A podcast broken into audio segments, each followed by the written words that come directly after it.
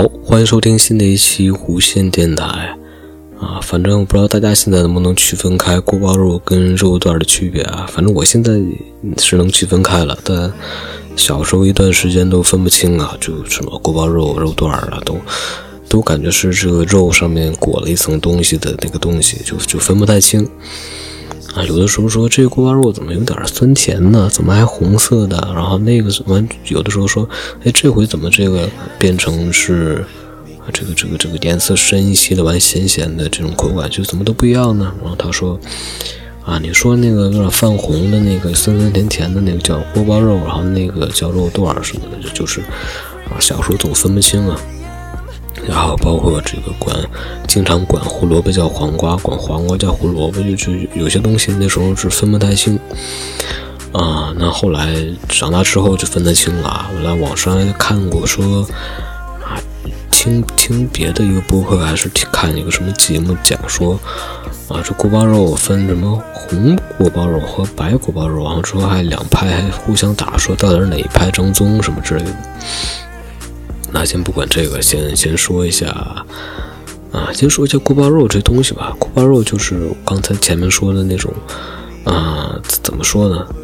就是有点泛火，上面裹了一层东西，肉上面裹了一层东西，然后说有点金黄，完了带点红的那种感觉的这种，怎么说呢？就焦烧的这个像肉条这种这种东西吧，啊，有点泛金黄色的那种东西，上面有一层。那叫芡还是什么东西啊？啊，咬起来酥酥酥酥的吧，还有点酸酸甜甜那种口感的一个一个肉啊，就大概这个东西拌着葱丝儿啊什么的一块吃啊。那它的这个英文名字呢，特别特别的直接的直截了当啊，非常直截了当，叫什么呢？叫 Double Cookie Pork Slices。嗯，完了，大家就知道了，里面有 pork，那就是这个肉呢 是猪肉啊，是猪肉做的。嗯，那紧接着就来介绍就是锅包肉吧。嗯，怎么样？你看我一提到锅包肉，这口水还是流。就是有些时候，我特别佩服那些做美食节目的人啊，他怎么能在这个介绍一道菜，而且自己没。没怎么吃，没还没吃之前，然后去说一大段台词，他是怎么做到的？像我做不到。像我如果在我面前摆着我喜欢吃的东西，让我去不马上吃它，然后是去先噼里啪啦先说一顿，那我就可能会咽口水之类的。啊，那可能他们这些专业素质特别好，他们能控制住自己的口水分泌，或者说之前吃了好多东西，一看都反胃。不知道他们用的什么方法，反正我是没办法做到。介绍吃的东西不咽口水啊，那还是回到这个介绍锅包肉上面。前面说了它的英文名字啊，啊，然后它这个叫什么呢？啊，叫锅包肉，它也叫锅爆肉，那是嗯东北菜呀，东北菜。然后它的故事呢，说是在光绪年间呢，它是始创始创自这个哈尔滨这个台府府尹啊，台府府尹叫杜学营。这是怎么断句啊？台府府尹杜学营出师郑兴文之手。我再再断一下这个句啊，什么？光绪年间始创自哈尔滨道台府府尹杜学营出师郑兴文之手。这一个挺难断的哈。啊，成菜后呢，就做好这个锅包肉之后呢，色泽金黄，口味酸甜。啊，锅包肉呢是为了适应。外宾口味，外宾口味就是老外啊，老外的一些重要的这个宾客们啊的口味，把咸鲜的口味的这个焦烧肉条改成了一道酸甜口味的菜肴。通常将猪里脊肉切片，腌入味，裹上炸酱，下锅炸至金黄色捞起来，然后再下锅勾芡，啊，下锅炒勾芡，然后即成。啊，那它。这个再仔细介绍，就前面提到了这个啊，郑兴文啊，郑兴文啊，这个郑兴文呢啊，他是在清朝啊啊，他还是旗人，在旗的旗人郑兴文呢啊，六岁随父亲来到了北京，后来渐渐呢对厨艺产生了兴趣，然后拜在这个淮扬菜传人陈才宝啊的门下。一九零七年，郑兴文到哈尔滨滨江道衙门当上官厨，官厨啊，我不知道这官厨是不是给当官做饭的这个厨师啊？给道台杜学营，这是营吗？这字是念营吗？嗯，稍等一下，这个是念营吗？看着这个三点水加一个看着像营的那个字啊，是念营营。嗯，对，给道台杜学营呢，啊，料理膳食。道台府里经常会宴请国外的宾客，尤其是俄罗斯的客人啊。啊，由于这个老外呢喜欢吃酸甜口味，杜学营就命府内厨师变换菜肴口味。郑兴文就把原来咸鲜口味的焦烧肉条改成了酸甜口味的菜肴。然后这一改，就是这个哈尔滨成为锅包肉的起源地了。啊，那这道菜让俄罗斯客人吃了之后非常喜欢啊，每次吃饭都要点这道菜，又用急火快炒，把铁锅烧热，把汁淋到锅里面，浸透到肉里，啊，所以起名叫锅爆肉。俄罗斯人发爆音为包，啊，时间一长，锅爆肉就演变成为锅包肉了。那在西安事变以前，东三省归张氏家族管管辖，很多道菜呢，台府很多道台府里的菜都属于晋菜、私菜。啊，日本侵占黑龙江以后，一些民间工艺、美食菜肴才这个逐渐外流。锅包肉也开始在哈尔滨以外以及这个外部流传。辽宁人对锅包肉进行了改造，最后一步进呃最后一步改用番茄酱或者番茄沙司。外观像极了哈尔滨的樱桃肉，减少了锅包肉原有的这个香酥金黄。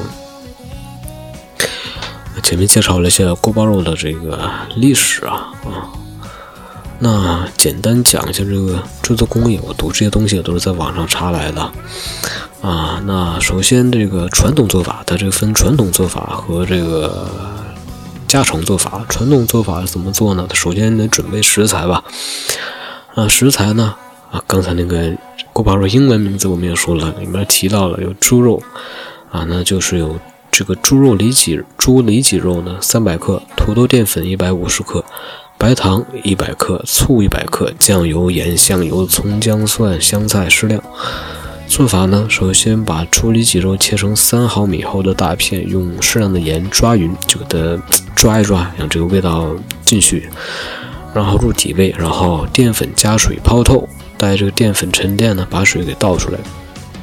那第二步呢，把淀粉放到装肉的碗里面，也是抓匀抓匀呢，就把这个肉上面裹上这些这个这个淀粉，然后抓匀，然后葱姜蒜切丝啊，这个蒜切片，香菜这个梗切成段。然后第三步，把锅点火，然后加入三斤油。我去了，他这要做多少锅包肉啊？加入三斤油。然后烧至七成熟时，逐片下入挂好淀粉的这个肉片，炸至三分钟左右啊，这个外表挺实，敲时有清脆声捞出，还怎么敲啊？这这我真啊，咱就先听着吧。然后第四步呢，等这个油温上升至八成熟，再下肉片，再炸一次，把这个糖醋酱油香油调匀，啊，肉炸脆，用这个漏勺给捞出来。啊，最后一步。啊，锅留底油，放葱姜蒜炒香，再放入炸好的肉片儿啊，烹入糖醋汁，这个颠翻匀，颠翻均匀呢，就颠勺把这个肉都弄得飞起来那种感觉，然后再加香菜梗，出锅装盘就行了。然后呢，这就是传统做法，我猜它这应该是，啊。多，或者说这是就是宴请客人的时候，要不然怎么放三斤油啊？这这放三斤油，这也太多了。嗯，还有第二种这个家常做法呢，也是猪肉呢啊，两百克啊，它这括号里面说这个梅肉或者里脊，这里脊肉我知道，梅肉这个就不太清楚，大概也是猪身上的一个部分部位。那还有这个番茄酱二十五克，白醋二十五克，白糖二十五克，盐两克，黄酒十克，葱姜蒜啊，这个这个葱姜蒜、香菜、玉米淀粉适量。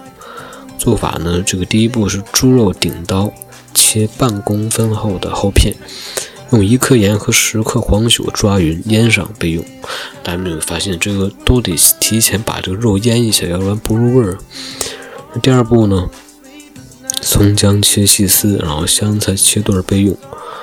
啊，第三步是玉米淀粉调成浆糊状，放少许油，再抓匀备用。就是还是把这个肉给裹上这个浆糊，就不是浆糊，就裹上这个淀粉。啊，第四步，锅做油烧至七成熟，将肉片放进调好糊中，这个蘸匀两面。啊，放入锅中炸至定型，捞出来。啊，第五步，再将这个油烧至八成熟，然后再放肉片，再复炸，表面酥脆，再捞出来。啊，第六步，啊，炒锅刷净，放少许油，大火烧热，下葱姜丝煸炒。最后一步，啊，将肉片和香菜放进锅中，哎，一边烧汁儿，一边炒至肉片沾匀汁水，即可出锅。那大概就是这两种炒法，读这么多，大家这个。啊，还不如上网去查一下到底这个每一步怎么做，听也听不太清。啊，那这个，嗯，再看看在上面说什么呀？他说这个这道菜呢，这道菜还有这个，嗯，这个大家都知道吃东西呢有讲究营养嘛，它这还有营养价值。他说，猪里脊肉含有人体生长发育所需的优质蛋白、脂肪、维生素等，而且肉质较嫩，易消化。另外，血红素，啊（括号有机铁）和这个促进铁吸收的，这这是有什么词儿啊？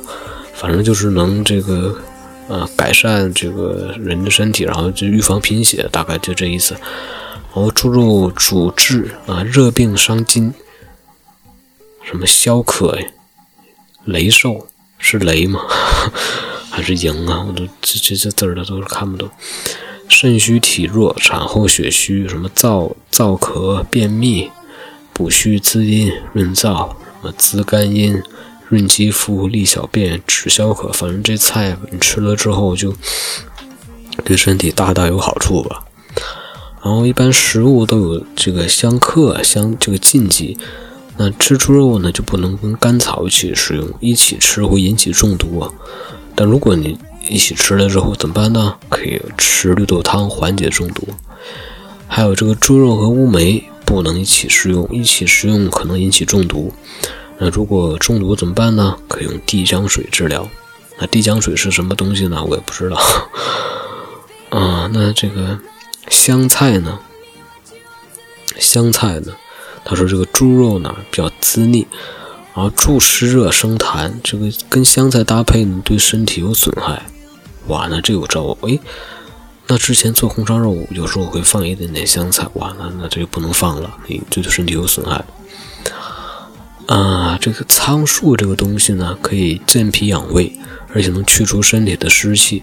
但是猪肉呢，却是帮助人体增加口水分泌、增长湿气的，因此它们的效果是相反的，所以也不能一起煮。还有豆类与猪肉也不能搭配，因为豆中植酸含量很高，它常与蛋白质和矿物元素形成复合物，而影响二者的可利用性，降低利用效率。还有就是因为豆类与瘦肉、鱼类等荤食中的矿物质如这个钙、铁、锌等结合，从而干扰和降低人体对这些元素的吸收。嗯，哇，那这个这这这。这这没有什么可介绍的，他这是上面还说了一些，说啊，二零一四年哈尔滨百年百年菜肴锅包肉以郑大厨、杜道台和瓦里西三种 Q 版形象，在它诞生的餐馆亮相，这道地方菜首次拥有了自己的推广形象。三种 Q 版形象分别以锅包肉创始人郑兴文、道台扶手任道台。啊，杜学营以及俄罗斯人形象为创作雏形，什么巴拉巴拉一大堆。啊，我感觉这个这锅包肉这道菜呢，啊，也挺有名的了。大家听完节目，然后去点外卖叫一份锅包肉就行了，自己做。啊，除非你特别喜欢做菜，像我这样这样的，要不然这么麻烦了，你可能还不如去点个外卖，点个锅包肉尝一下。那当然最好呢，如果想吃地道呢，就去哈尔滨，啊，到刚才我提到的那个地方去吃一下这个正宗的锅包肉。好，那这期也挺长的了，十五分钟多了啊。然后这期先这样，然后我们下期节目再见，拜拜。